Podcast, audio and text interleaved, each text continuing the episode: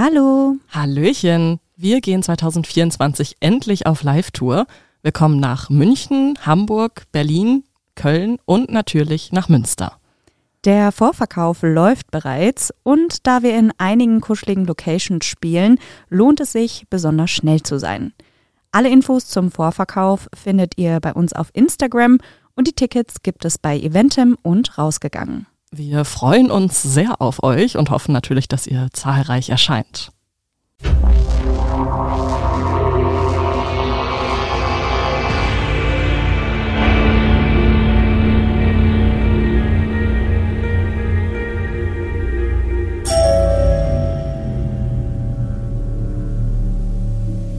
Hallöchen.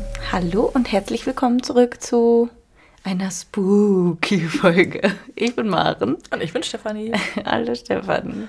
Wir machen heute keine True Crime Fälle, sondern wir befassen uns heute mit ein paar Urban Legends und Creepypastas. Für alle, die nicht wissen, was eine Creepypasta ist. Das ist kein Gericht auf der Speisekarte von eurem Lieblingsitaliener. Leider nicht, obwohl ich das auch geil finde. Hm. Mein Gott, wenn wir mal irgendwann ein Restaurant aufmachen, nennen wir einfach irgendein Gericht drauf Creepypasta und dann machen ja, wir aber dann bestellt so. das niemand, weil das so schimmelt oder so. Ew. Ja, auf jeden Fall, ähm, genau, Creepypastas sind einfach Geschichten, die irgendwo auch mal einen Ursprung hatten, dass, also irgendjemand hat sich die mal ausgedacht und dann wurden die immer quasi Copy-Paste, deswegen Pasta, Creepy Pasta, keine Ahnung, weil es meistens so Gruselgeschichten sind, äh, wurde das dann quasi dann noch ein bisschen was dazu gedichtet. Dann hat der Nächste die Geschichte genommen, hat seinen eigenen Kram noch dazu gedichtet und so kommt dann irgendwo am anderen Ende der Welt plötzlich eine, eine Urban Legend Creepypasta-Geschichte raus. Ach, und so funktioniert das. So funktioniert das. Krasser Scheiß. So, also so stelle ich mir das zumindest vor, wie das funktioniert. Und da wir dachten, heute ist Halloween. Buh. das war so ein bisschen wie so ein Buh. Buh. Nein, ähm, für alle ähm, Leute da draußen dachten wir, wir bringen ein bisschen Spuk und Grusel zu euch. Weil davon hatten wir gerade schon genug. Ja. Was, was haben wir heute gemacht, Stefanie? Wir haben einen Halloween, naja, einen Gruselfilm-Marathon gemacht. Mit zwei Filmen. Ja, aber das, der Punkt ist, ich bin kein Mensch für Gruselfilme. Ich habe einen einzigen Gruselfilm in meinem Leben geschaut und der hat mich fünf Jahre lang verstört. Ja, danach also erstmal. Also ja. es ist eine ziemliche, ein ziemliches Wagnis, was ich heute mit dir gewagt habe. Du hast mich gefragt, ob wir Ja, aber ich habe dich letztens auch gefragt, ob du mit mir Riesenrad fahren gehst. Ja, okay. Und aber, ich bin Motorrad gefahren. Also ey, das sind alles Sachen, die eigentlich, die ich mich nicht traue, aber ich tue es trotzdem. Oh, aber bei voll vielen Sachen bin ich involviert. Ja. Heißt das, dass du mir vertraust? Nein, Mann. Entschuldigung, wer mir? sind Sie? Was machen Sie hier? Warum sind Sie in meiner Wohnung? Nein, aber das ist voll cool. Ja, ich bin gerne dabei, weil ich bin eher so, Stefanie ist vielleicht manchmal eher so Typ Ängsthäschen und ich bin so Typ, ach, ist egal, komm, scheiß drauf, wir, wir rennen mal drauf zu. So, was sind, was sind diese Sägeblätter? So, ich so, ey, lass mal rein, reinfassen. Können wir gucken, was passiert. So ungefähr bin ich. Naja. Ähm, genau, ich würde sagen, ähm, ich hoffe, ihr habt alle ein ähm, spookiges Halloween. Und um es jetzt noch ein bisschen spookiger zu machen, lese ich euch meine heutige Creepy Pasta vor, in der es darum geht, warum jemand oder warum diese Person kein Essen mehr ausliefern möchte. Schieß los. Seit ein paar Monaten bin ich als Schnelllieferant tätig und genieße es, keinen Chef zu haben, der mich herumkommandieren kann. Es ist egal, welche Musik ich spiele und ich kann Jobs ignorieren, die schlechtes Trinkgeld geben. Bei meinen Spritkosten kann ich nicht viel sparen, aber immerhin spare ich überhaupt etwas und es macht mir Spaß, neue Leute und Gegenden kennenzulernen. Zumindest war das so, bis ich eine Benachrichtigung über eine 150 Dollar Bestellung erhielt. Ich akzeptierte sie sofort und fuhr dann an den Straßenrand, um sie mir genauer ansehen zu können. Ich nahm es an, es würde sich um eine Lieferung in einem anderen Staat zu einem anderen wohlhabenden Individuum mit Sehnsucht nach einem Fünf-Sterne-Mal handeln. Ich bereute augenblicklich, dass ich nicht zuerst die Entfernung berücksichtigt hatte. Doch nachdem ich die Adresse suchte, fand ich heraus, dass sie zwar durchaus etwas außerhalb lag, aber dennoch ähm, es einfach verdiente 150 Dollar sein würden. Erleichtert seufzte ich und klickte auf das GPS, welche eine Karte zu einem Restaurant namens Denny's öffnete, von dem ich zuvor noch nie gehört hatte.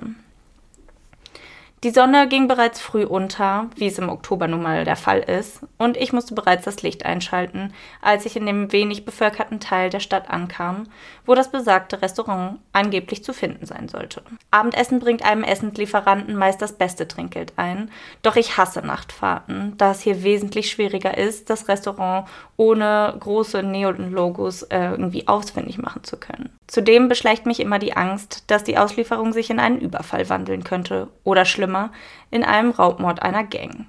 Es passiert selten, doch die Gefahr besteht trotzdem. Bisschen, bisschen, bisschen melodramatisch. Bisschen, bisschen dramatisch und ein bisschen paranoid vielleicht, aber well. Sie haben ihr Ziel erreicht, zwitscherte mir die sanfte Stimme des GPS zu. Verwirrt hielt ich den Wagen an. Ich befand mich in einer dunklen Wohngegend, keine Anzeichen eines Restaurants in jeglicher Sichtweite. Dort, wo sich Dannys befinden sollte, klaffte bloß eine Lücke zwischen zwei Häusern. Ich überprüfte das GPS erneut, gab sogar den Namen des Restaurants in einer Karte außerhalb der Liefer-App ein, doch ich bekam keine Ergebnisse. In diesem Moment realisierte ich, dass es ein Bug sein muss.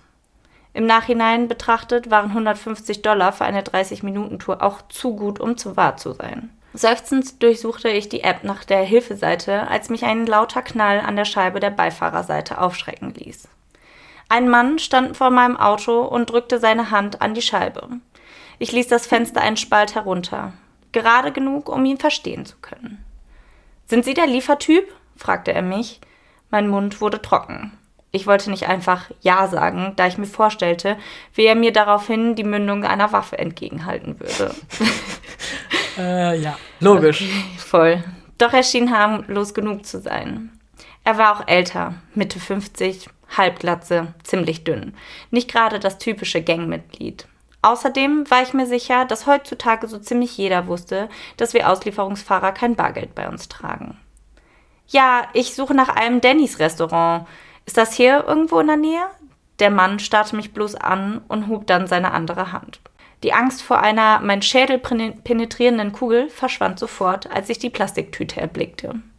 Ich seufzte erneut, diesmal aber vor Erleichterung, und dann ließ ich das Fenster ganz herunter, um die Lieferung anzunehmen. Sie war groß, wesentlich größer als es üblich war. Typischerweise liefere ich ein oder zwei Styroporbehälter aus, vielleicht mit ein paar Getränken dazu. Diese Tüte hingegen enthielt eine stabile Papiertüte, die randvoll war. Ich musste beide Hände benutzen, um sie anzunehmen. Ich verstaute die erstaunlich schwere Mahlzeit auf dem Beifahrersitz und starrte sie einen Moment lang an, bevor ich wieder aufsah. Okay, vielen Dank auch. Meine Worte brachen ab, als ich realisierte, dass der Mann sich bereits einige Meter von mir entfernt hatte. Ich sah ihn in den Schatten zwischen den Häusern verschwinden. Ich habe keine Ahnung, wo er hinging oder woher er eigentlich gekommen war. Meine Neugier ließ meine Aufmerksamkeit zur App zurückkehren, wo ich nachsah, was genau ich eigentlich ausliefern würde. Meine Verwirrung nahm bloß weiter zu, als ich die Bestellung las. Denny's, das war alles, was dort stand. Normalerweise würden dort die Cheeseburger, Fritten und so weiter aufgelistet stehen, die ich nach der Annahme abhaken konnte. Ich wischte über das nach Abholung wischen Feld und führte die Lieferung fort. Das GPS kam erneut auf und ich sah verdutzt auf die große Grünfläche, die das Gebiet umgaben. Mein Magen verkrampfte sich bei der Realisierung. Diese Adresse schien irgendwo mitten im Wald zu sein. Hat er nicht mal rechts und links geguckt? So. Oder meint er, oder das, wo er hinfährt? Hä? Check ich nicht. Was meinst du? Egal. Weißt du, was ich glaube? Was denn? Dannys ist einfach. Das ist Dannys Kopf oder so. Ich weiß, was geliefert wird. Ach, du weißt es schon, okay. Ich weiß es schon, das habe ich schon gelesen. Ah, es ist kein Kopf, aber so ähnlich. Ich fuhr los und folgte den Anweisungen auf die Autobahn. Die Sonne war inzwischen völlig vom Himmel verschwunden, doch das Radio hielt meine Laune aufrecht. Die Straßen waren leer, weshalb ich gut vorankam. Nach dieser Auslieferung könnte ich einfach früher Feierabend machen. Die Kilometer zählten runter von 15 auf 10 auf 5. Die Ausfahrt wurde sichtbar und die großen Tannen auf beiden Seiten der Straße verdunkelten den Weg weiter, als ich auf die kleinere Straße abfuhr. Mit jedem Kilometer in die Wildnis hinein wurde ich unruhiger. Mehr als einmal fiel mein Blick auf die verdächtige, doppelt verpackte Bestellung auf dem Beifahrersitz. Mein Puls schnellte in die Höhe und mein Verstand spielte mir in der mich umgebenden Dunkelheit immer wieder Streiche. Einmal dachte ich, etwas hätte sich in der Tüte bewegt und musste dann zweimal hinsehen. Die letzte Anweisung des GPS befahl mir, links abzubiegen. Ich verließ die asphaltierte Straße und betrat einen Schotterweg in den Wald hinein.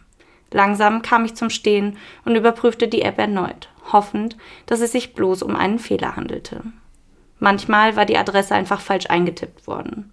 Doch ich hatte kein Glück. Mein Ziel befand sich einen halben Kilometer diesen Weg hinein in den dichten Tannenwald. Ich fuhr weiter auf dem dunkel, dunklen, tunnelartigen Weg. Der Himmel war durch das dichte Geäst fast völlig verdeckt. Die hölzernen Gliedmaßen erstreckten sich über die komplette Breite des Weges. Mit jeder Unebenheit auf der Straße schien die schwere Tüte neben mir zu rascheln. Ich fixierte meine Augen auf die Straße und beschloss nicht mehr in Richtung der Tüte zu sehen, nachdem ich anfing, ein Geräusch zu hören, welches wie ein leises Keuchen klang. What? Weil ich das Lenkrad so fest umklammert hielt, war meine Fingerknöchel ganz weiß, als ich das Ziel erreichte. Ich schwitzte, obwohl die Herbstkälte mein Auto und meine Kleidung längst durchdrungen hatte. Dieser Teil des Waldes schien um einiges kälter als der Rest zu sein. Ich zog die Bremse an und sah erneut auf das Display, welches inzwischen neben meinen nach wenigen Metern verblassenden Scheinwerfern meine einzige Lichtquelle geworden war. Die Adresse befand sich angeblich zu meiner Linken und die Anweisungen besagten bloß an der Tür abstellen. Weit und breit war kein Haus in Sicht. Es musste sich um einen Bug handeln. Außerdem wollte ich die Sicherheit meines Wagens nicht verlassen. Diese komplette Auslieferung fühlte sich einfach nur falsch an. Etwas daran regte in mir das Verlangen, eine lange Dusche zu nehmen. Ich wollte schreiend davonrennen. Was hat die Dusche damit zu tun? I don't know. Es knittert. Er hört etwas knittern. Aus dem Augenwinkel konnte ich sehen, wie die Tüte sich bewegte und mir entwich ein erstickter Schrei. Auch irgendwie weird. Dann navigierte ich in der App zum Menü und suchte die Option Auslieferung abbrechen. Meine Bewertung würde sich verschlechtern und ich würde auf das Geld verzichten müssen. Aber zumindest würde ich aus dieser befremdlichen Situation herauskommen, mit der ich weiß Gott nichts mehr zu tun haben wollte. In dem Moment, in welchem ich auf Bestätigen klicken wollte, sah ich die Tür. Sie stand nur wenige Meter zu meiner Linken und wurde sanft vom Licht meiner Scheinwerfer angeleuchtet. Sie sah altertümlich aus. Ihr dicker, schwarzer Holzrahmen war vom Alter her weiß angelaufen. Sie hätte vermutlich in eine mittelalterliche europäische Kirche gepasst. Sie wurde von schwarzen Metallscharnieren und Riegeln verziert, doch das war nicht das, was am auffälligsten daran war. Die Tür war nämlich mit nichts verbunden. Kein Haus. so viel. Als ich die Struktur dort stehen sah, verschnellerte sich mein Herzschlag. Furcht und Neugier zugleich überwältigten meinen Verstand, während ich versuchte zu verstehen, was diese Tür dort war und warum sie zur Hölle hier draußen stand. Das frage ich mich auch. Ich machte ein paar vorsichtige Schritte auf sie zu und spürte, wie sich meine Haare am ganzen Körper aufstellten. Mit jedem Schritt darauf zu fiel die Temperatur. Ich trat um die Tür herum, um hinter sie sehen zu können. Und tatsächlich, dort war nichts als ein dichter, endloser Wald. Ich hatte es bereits bis hier geschafft und an diesem Punkt wollte ich bloß noch mein Geld haben und abhauen. Nach ein paar tiefen Atemzügen ging ich zurück zu meinem Wagen und öffnete die Beifahrertür. Mit beiden Händen hob ich die schwere Tüte heraus, während meine Arme unaufhörlich zitterten. Sie bewegte sich. Irgendetwas keuchte und gurgelte darin, doch ich trug die Bestellung weiter auf die seltsame Tür zu. Meine Zähne klapperten von der Kälte, als ich sie auf den toten Blättern vor der Tür abstellte.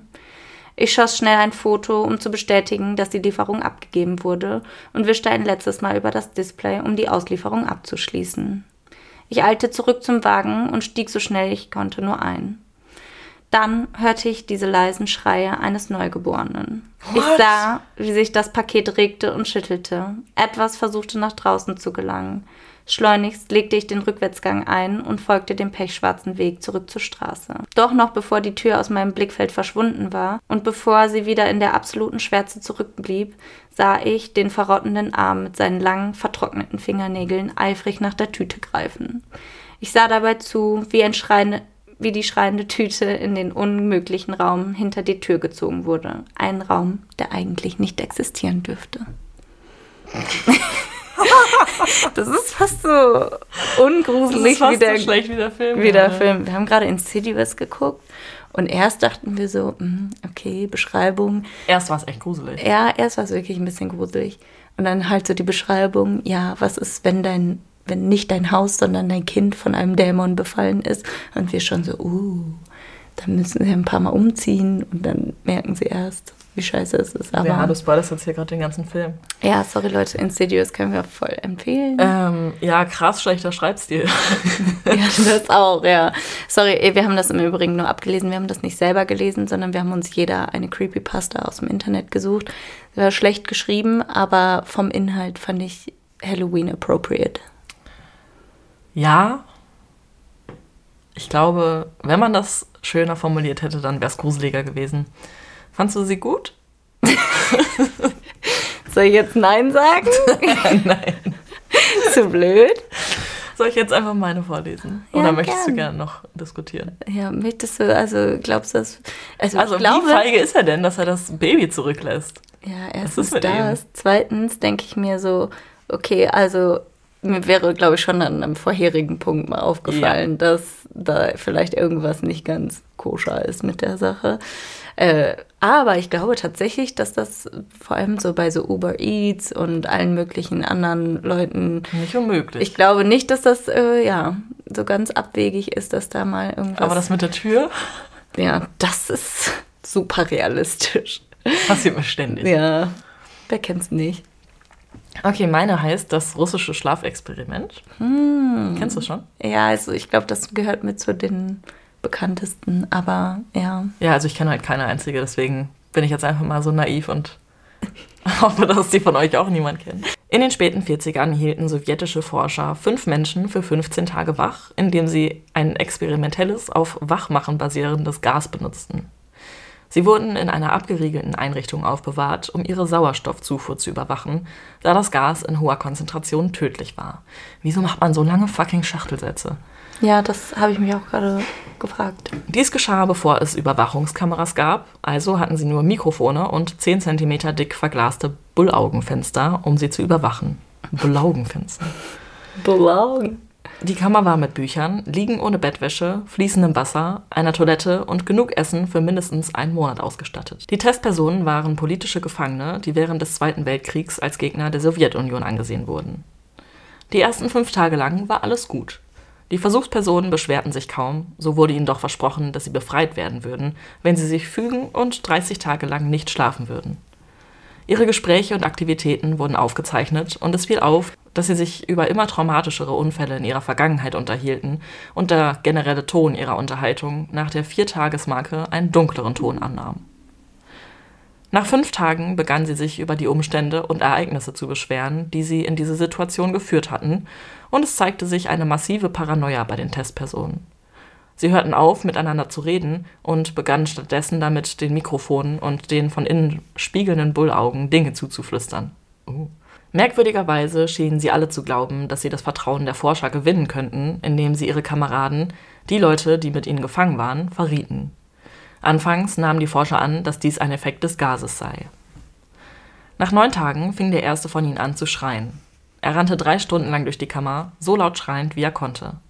Er versuchte weiter zu schreien, brachte aber nur gelegentlich kleine Fiepser hervor. Sorry. Die Forscher schlussfolgerten, dass er seine Stimmbänder zerrissen hatte. Das Verblüffendste an seinem Verhalten war aber, wie die anderen darauf reagierten.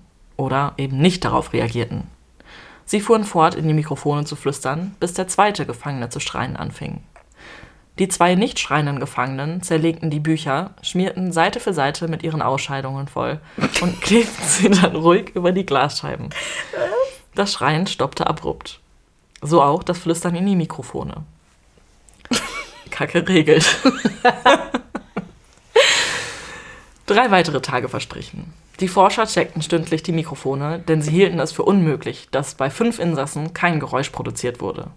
Vielleicht haben sie noch so ein Kack-Pappmaché gemacht.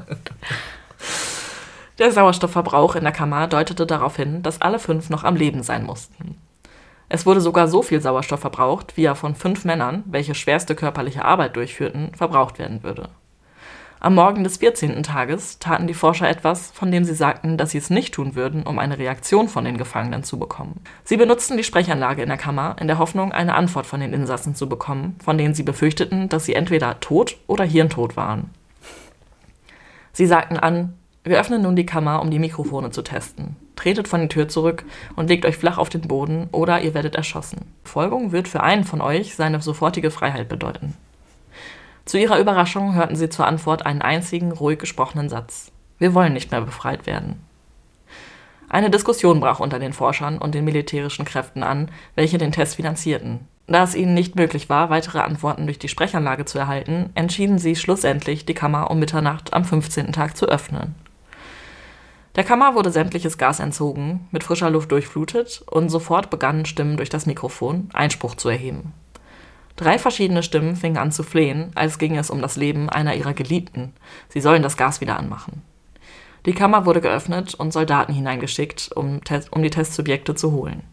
Sie begannen lauter als je zuvor zu schreien, und so taten es auch die Soldaten, als sie sahen, was in der Kammer war. Vier der fünf Menschen waren noch am Leben, obwohl niemand wirklich behaupten könnte, dass der Zustand, in dem sie sich befanden, als lebend zu bezeichnen sei. Die Essensrationen nach Tag 5 wurden nicht einmal angefasst. Fleischfetzen von Oberschenkel und Brust des toten Testsubjektes waren in das Abflussrohr in der Mitte des Raums gestopft worden, weshalb sich eine 10 cm dicke Schicht Wasser auf dem Boden verteilte. Wie viel genau von dem Wasser eigentlich Blut war, wurde nie ermittelt. Auch allen vier überlebenden Testsubjekten fehlten große Stücke ihrer Muskeln und Haut. Zerstörung des Fleisches und entblößte Knochen an den Fingerspitzen wiesen darauf hin, dass die Wunde mit der Hand und nicht, wie ursprünglich vermutet, mit den Zähnen zugefügt wurden. Eine genauere Untersuchung der Position und Winkel der Wunden ließ darauf schließen, dass die meisten, wenn nicht sogar alle, selbst zugefügt waren. Die Abdominalorgane unterhalb des Brustkorbs aller vier Testsubjekte wurden entfernt. Obwohl Herz, Lunge und Zwerchfell noch am richtigen Platz waren, waren die Haut und die meisten Muskeln an den Rippen abgerissen worden, weshalb die Lunge durch den Brustkorb zu sehen war. Vielleicht sollten wir eine Triggerwarnung aussprechen. Yummy. Die Adern und Organe blieben intakt. Sie wurden nur herausgenommen und auf den Flur gelegt. Wie man es halt so macht, ne? Verteilt um die ausgeweiteten, aber noch lebenden Körper der Testperson. Hm. Die Verdauungstrakte aller vier konnten arbeitend gesehen werden, wie sie Essen zersetzten. Es wurde schnell offenkundig, dass das, was sie verdauten, ihr eigenes Fleisch war, welches herausgerissen und über Tage gegessen wurde. Die meisten der Soldaten waren russische Spezialagenten, aber trotzdem weigerten sie sich, in die Kammer zurückzukehren, um die Testsubjekte zu entfernen. Diese fuhren fort zu schreien, man solle sie in der Kammer zurücklassen, und sie baten und verlangten, man solle das Gas wieder anstellen, aus Furcht davor, dass sie sonst einschliefen. Zur Überraschung aller kämpften die Testsubjekte erbittert dagegen an, aus der Kammer entfernt zu werden. Einer der russischen Soldaten starb daran, dass seine Kehle herausgerissen wurde. Ein anderer wurde schwer verletzt, als ihm die Test Oh. Ein anderer wurde schwer verletzt, als ihm die Testikel abgerissen und eine Arterie in seinem Bein von den Zähnen. und eine Arterie in seinem Bein von den Zähnen einer Versuchsperson durchtrennt wurde. Fünf weitere verloren ihr Leben, wenn man die hinzuzählt, die in den folgenden Wochen Selbstmord begingen. Warte, Zähnen oder Zehen? Zähne. Okay. Das würde ich sehen. Während des verzweifelten Kampfes riss die Milz von einer der vier lebenden Testpersonen und er verblutete fast auf der Stelle. Die medizinischen Forscher versuchten ihn zu beruhigen, was sich als unmöglich herausstellte. Ja, kein Wunder, er stirbt gerade. Ihm wurde die zehnfache Dosis Morphium verabreicht und trotzdem kämpfte er wie ein in die Enge gedrängtes Tier, wobei er Rippen und Arm eines Doktors brach. Sein Herz konnte ganze zwei Minuten schlagen gesehen werden, nachdem er so weit ausgeblutet war, dass sich mehr Luft als Blut in seiner Blutbahn befand. Sogar nachdem es aufgehört hatte zu schlagen, schrie und zuckte er noch für weitere drei Minuten im verbitterten Versuch, jemanden in seiner Reichweite anzugreifen und wiederholte nur immer und immer wieder das Wort mehr. Schwächer und schwächer, bis er endlich still wurde. Die überlebenden drei Testpersonen wurden gebändigt und, eine, und in eine medizinische Einrichtung gebracht. Die zwei mit intakten Stimmbändern bettelten immer wieder nach dem Gas und forderten, wachgehalten zu werden. Der am schwersten Verletzte der drei wurde zum einzigen OP-Saal gebracht, den die Einrichtung hatte. Während man ihn darauf vorbereitete, dass die Organe zurück in seinem Körper platziert werden, stellte sich heraus, dass er immun gegen das Betäubungsmittel war, das sie ihm verabreichten, um ihn auf die Operation vorzubereiten. Er kämpfte wild gegen seine Fesseln an, als ihm das Narkosegas verabreicht wurde. Er brachte es fertig, sich fast komplett durch einen 10 cm dicken Lederriemen an seinem Arm zu reißen, obwohl ein 100 Kilogramm schwerer Soldat diesen Arm festhielt. Man brauchte nur ein wenig mehr Narkosegas, als normal war, um ihn zu narkotisieren. Narkotisieren. Narkotisieren. um ihn zu narkotisieren. Und sobald seine Augenlider flatterten und sich schlossen, stoppte sein Herz.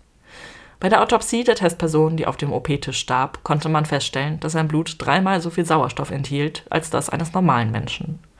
Die Muskeln, die noch immer an seinem Skelett angebracht waren, waren schwer verletzt und er hatte sich in seinem verzweifelten Kampf, nicht überwältigt zu werden, neun Knochen gebrochen die meisten davon aus der Kraft, die seine eigenen Muskeln auf sie ausgeübt hatten. Der zweite Überlebende war der erste der Gruppe gewesen, die, der mit dem Schreien angefangen hatte.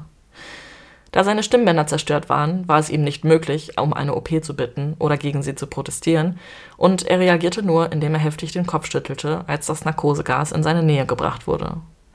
Er nickte, als jemand widerwillig vorschlug, die OP ohne Narkose durchzuführen und reagierte während der sechs Stunden langen OP nicht, während er seine Ob Abdominalorgane ersetzt bekam. Ersetzt, okay.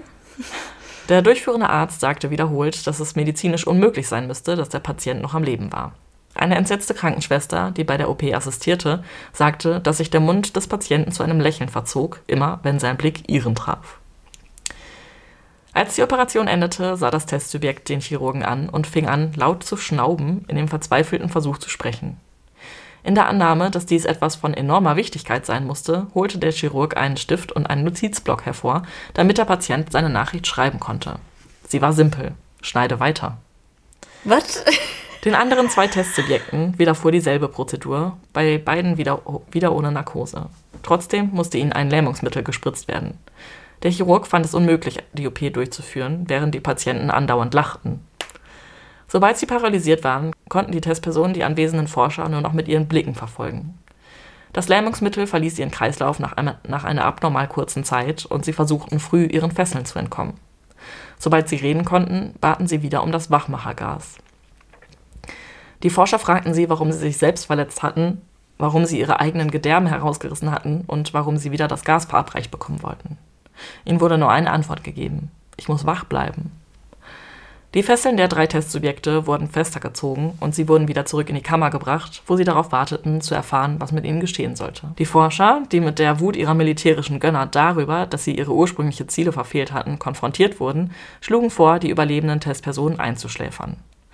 Der befehlshabende Offizier, ein Ex-KGB-Mitglied, sah stattdessen Potenzial und wollte sehen, was geschehen würde, wenn man sie wieder unter Gas setze. Die Forscher protestierten heftig, wurden aber überstimmt. Von einem Mann.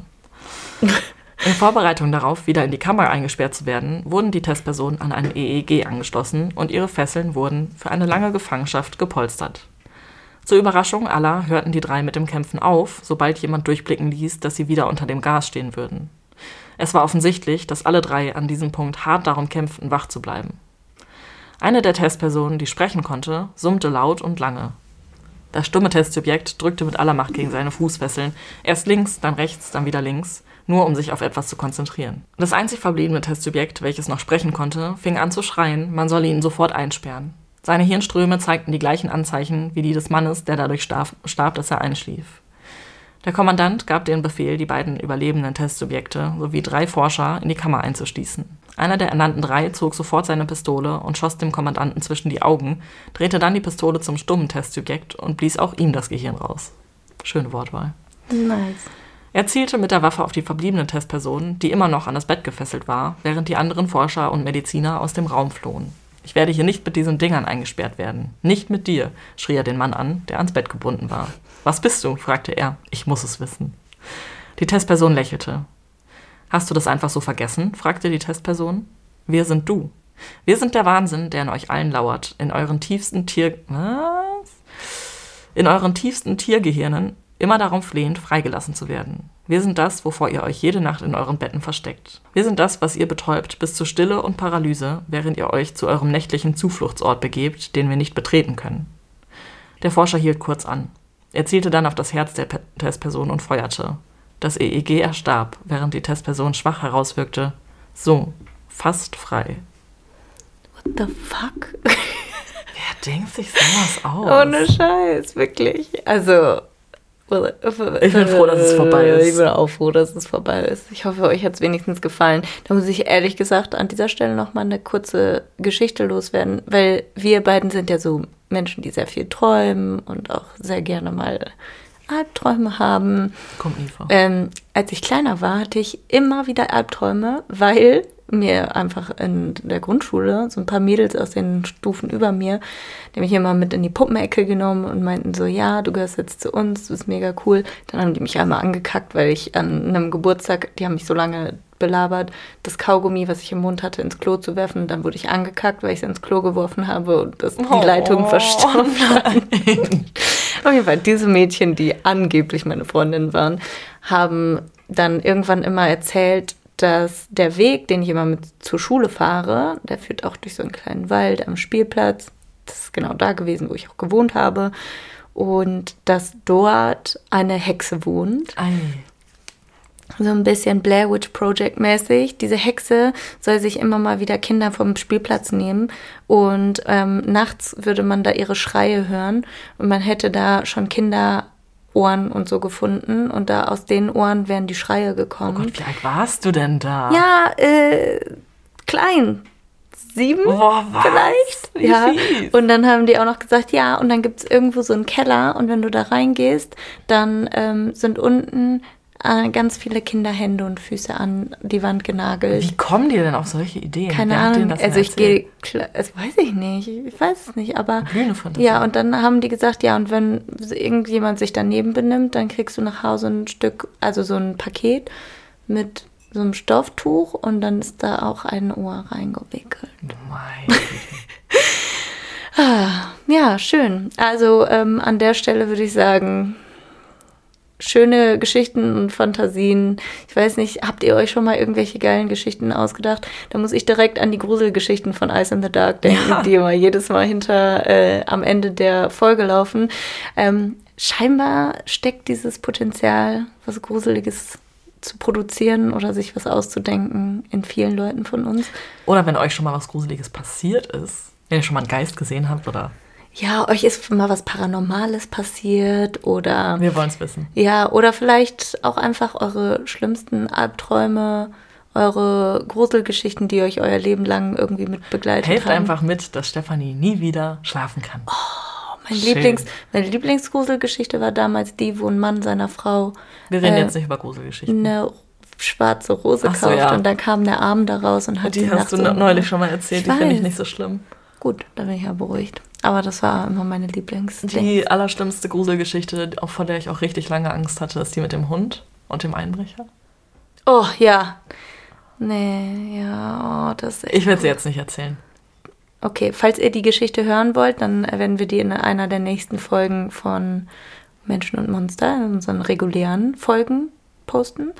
Und äh, falls nicht, dann Wann nicht? eben nicht. Und damit wünschen wir euch jetzt noch einen schönen Halloween-Abend oder wann auch immer ihr das hört. Und dann bis zum nächsten Mal. Macht's gut. Uh. Hallo. Hallöchen. Wir gehen 2024 endlich auf Live-Tour. Wir kommen nach München, Hamburg, Berlin, Köln und natürlich nach Münster. Der Vorverkauf läuft bereits und da wir in einigen kuscheligen Locations spielen, lohnt es sich, besonders schnell zu sein.